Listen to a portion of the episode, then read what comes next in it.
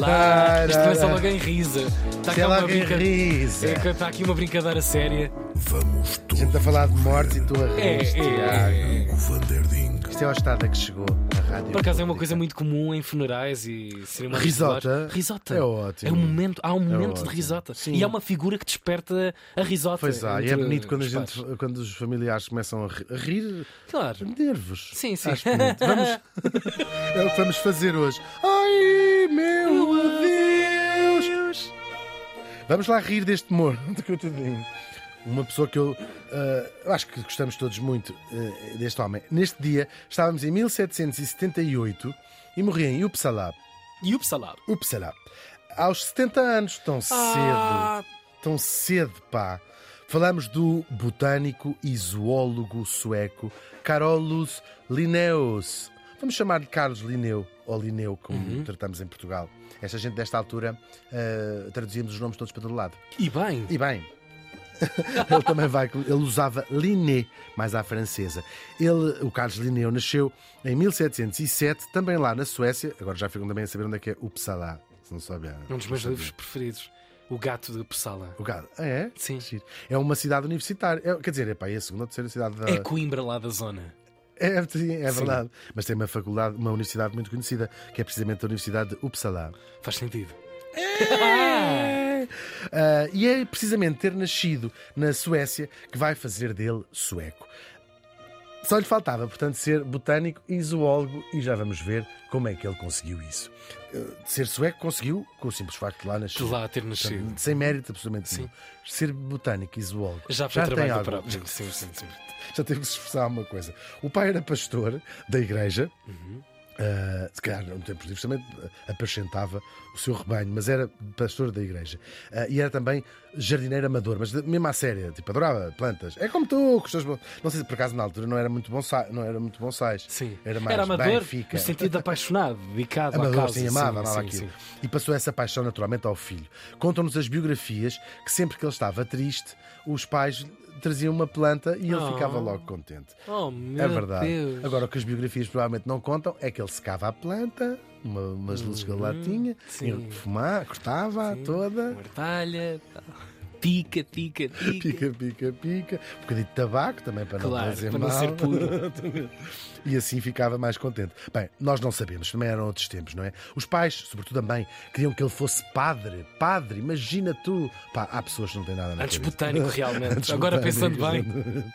Mas o interesse era de facto a botânica e lá vai ele. A curiosidade pela botânica corria muito na família e já vinha de trás, com resultados um bocadinho diferentes do nosso morto. Consta que a avó do Linneu foi queimada por ser bruxa, que era assim que. que não tomem esta informação por certa, porque encontrei em alguns sítios, noutros sítios não vem assim nada, não encontrei naquelas fontes mais eh, sérias, mas eh, pode ser que não. Se não foi a avó dele, podia ter sido, podia ter sido a bi- a bisavó, e às vezes leva-nos a pensar, como, sobretudo as mulheres, não é? Porque isto às vezes tinha muito a ver com o interesse de botânica, não é? Com as ervas que faziam para isto, faziam para aquilo, e que tantas delas, por causa disso, eram acusadas de, de bruxaria, e assim se tratava a curiosidade científica das mulheres horror. nesta altura. É triste, não é? Agora, a curiosidade pela botânica lá segue no, no net, não é? E durante alguns anos, ainda estudante, ele correu toda a Suécia para registar os recursos naturais. Ele interessava-se por, primariamente por plantas, mas também por animais e até minerais. E, e os minerais nem ligavam nenhuma, que as plantas ainda Também quer se dizer. eles regassem, ainda crescem. Troncos, um cão, árvores, se fazes uma festa, ainda Oh, se senta. Agora, uma pedra, tu podes estar ali 10 horas a falar com E um ela. homem que ama uma pedra, nós sabemos. Tal e qual. Tal Uhum. e qual. Um homem que anda uma pedra, todos os fins de semana lá vai. Sal. Agora, claro, ele muda-se depois para a Holanda, e colecionou muitas plantas também nesta altura. Muda-se para a Holanda, onde se vai formar como médico. Já não contente de ser botânico, vai se formar como médico. Era para responder àquela dúvida, mas o que é que fazes O que é mesmo? que faz? Sim, porque Sou ele dizia assim: sou botânico. botânico. E as pessoas. Mas Ah, isso sim, é. ah, sim, e, mas e é o teu trabalho. E trabalho. Acontece-nos o mesmo com a rádio. rádio, exatamente. Estou lá, ele era médico. Ele continuou as suas viagens, viajou muito pela Alemanha, a França, a Inglaterra e, ao mesmo tempo, era também administrador dos jardins e, e jardim zoológico de um rico banqueiro holandês, portanto, muito sempre dentro daquele meio. E começa a publicar os seus muitos trabalhos científicos, como foi o caso do seu Sistema Naturae, em 1735, mas já lá iremos. De volta à Suíça, ele trabalhou como médico, foi um médico respeitadíssimo, era, chegou a ser médico da família real, e tu sabes que a família real nessas coisas Oh, não é de ir à caixa. é o melhor dos não- melhores. Sim, Sim, só o melhor dos melhores. Sim, sim, Tens sim. aqueles médicos que dizem assim: senhora, faz favor, vou-lhe medir atenção. A rainha da Suécia era mulher para puxar a mão Claro. atrás. Estás Ah. a falar com quem? ó?" E pronto, e assim. E lá continua também a carreira como cientista, para além de médico. Era botânico, no caso, e como professor. Ele era, foi muito original também como professor, porque era mu- muito engraçado. Nós, isto é muito, isto foram há séculos, né? Ele era muito cativante a maneira como ele falava daquilo e conseguiu motivar os seus alunos a irem. Ou seja, em vez de estar a dizer isto é uma planta, as plantas comem água. As plantas co- Calma aí, água. Confirmas tu que adoras Sim, sim, plantas? sim. Mas, mas eu percebo o que é que estás a dizer. Então ele forma dizia apaixonante, assim, apaixonante, criava sim. ele dizia assim, vamos lá para fora, sim. vamos lá para fora. E a verdade é que ele motivou muitos dos seus alunos a acompanhá-lo nos seus estudos, nas suas viagens, e muitos destes tipos acabaram por ser eles próprios também eh, botânicos importantes e com contribuições importantes. Claro, eh, é verdade, é verdade. Chamava-lhe eles os seus apóstolos. Ele era pouco modesto, é mesmo verdade. Ele escreveu quatro biografias de si próprio. Não era uma coisa completamente eh, Descabida. inovadora, sim. Escrever biografias. Quatro era um bocadinho mais. Já, já.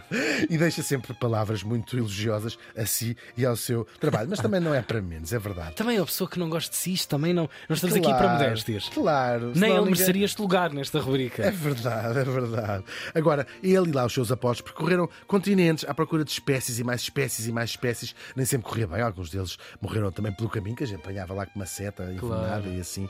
Atingiste! Atingiste, me atingiste! Lá foram. Agora, que trabalho foi esse e que lhe vale o nome de o pai da taxonomia, ou seja, de dar nome aos seres do nosso planeta? Claro que já antes do nosso morto, as criaturas vivas, não é? Os animais e as plantas tinham nomes, claro que tinham. E até tinham os nomes vulgares, não é? O cão, o gato, o passarinho, e até os nomes científicos, que também eram em latim, tal como hoje, só que não estavam agrupados por nenhuma ordem. Não tinham, tinham às vezes nomes latinos longuíssimos, não é? Ias acrescentando, é o coisa é, que faz, não sei o quê, que fez um ninho, não sei, tudo em latim, uma coisa muito complexa. E variava até de nome de país para país, porque não havia uma uniformização desta, desta coisa. Agora, estávamos no meio do século XVIII, as viagens marítimas eram cada vez mais frequentes, não é? E já não só nos países, de, por exemplo, Portugal ou isso, nos países, ou na Holanda, países tradicionalmente navegadores, mas começava a ser muitas viagens exploratórias do mundo. O mundo começava-se a interessar, já não só como um ponto de vista comercial mas, ou militar, mas também do ponto de vista de ir estudar outros povos, Claro. outros, Fauna, outras flora, tudo, Exatamente, claro. chegar, chegar a, imagina, não é? Sumatra, Madagascar e ver coisas completamente diferentes. Ou na América do Sul, bem, coisas fascinantes. E assim foi. E lá à Suécia também começava a chegar estas coisas todas. E ele, como ávido colecionador, sobretudo de plantas, começa a juntar uma coleção gigantesca. Uau, é fascinante. É fascinante mesmo, Sim. uma coleção mesmo gigante.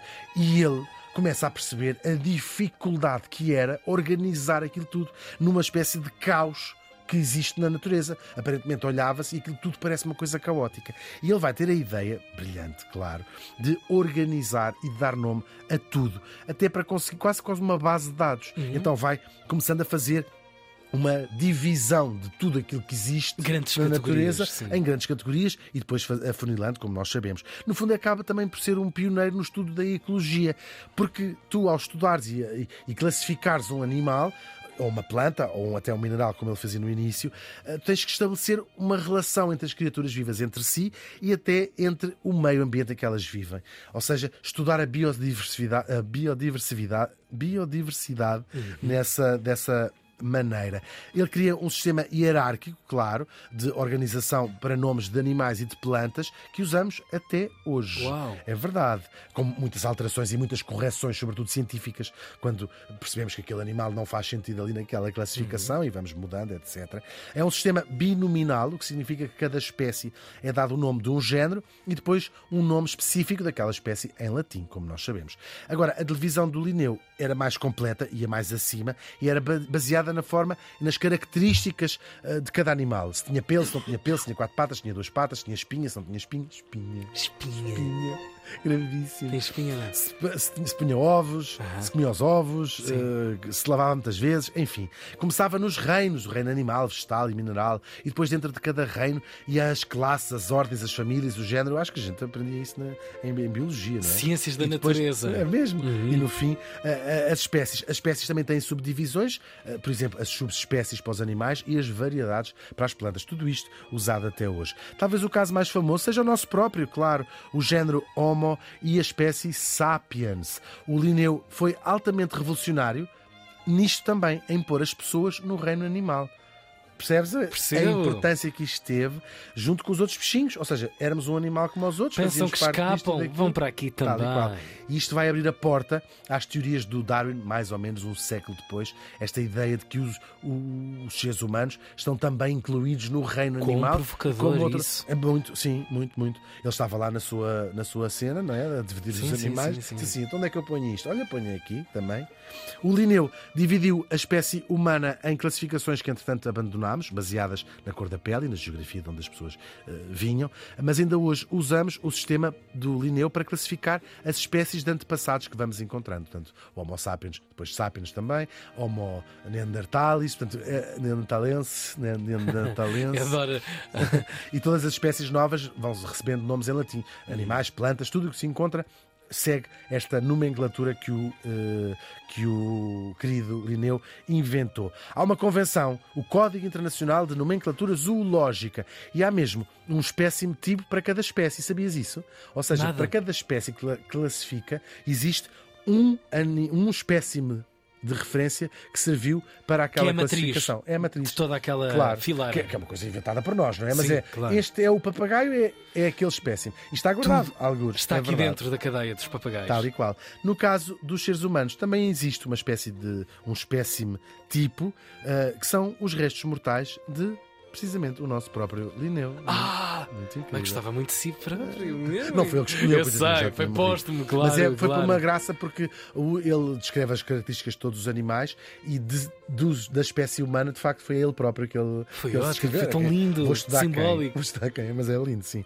Agora, apesar de altamente científico, ele, não era, ele era bastante opinativo nos livros que escrevia. Ele, por exemplo, detestava anfíbios de morte. Olha, Tu também. eu também. Ele descreveu assim um sapo. São criaturas mais horrorosas e vis que há. São de uma cor pavorosa, têm uma pele fiíssima, Hum. têm cara de maus, um olhar pensativo, um cheiro nause- nauseabundo e moram em lugares asquerosos. Yep.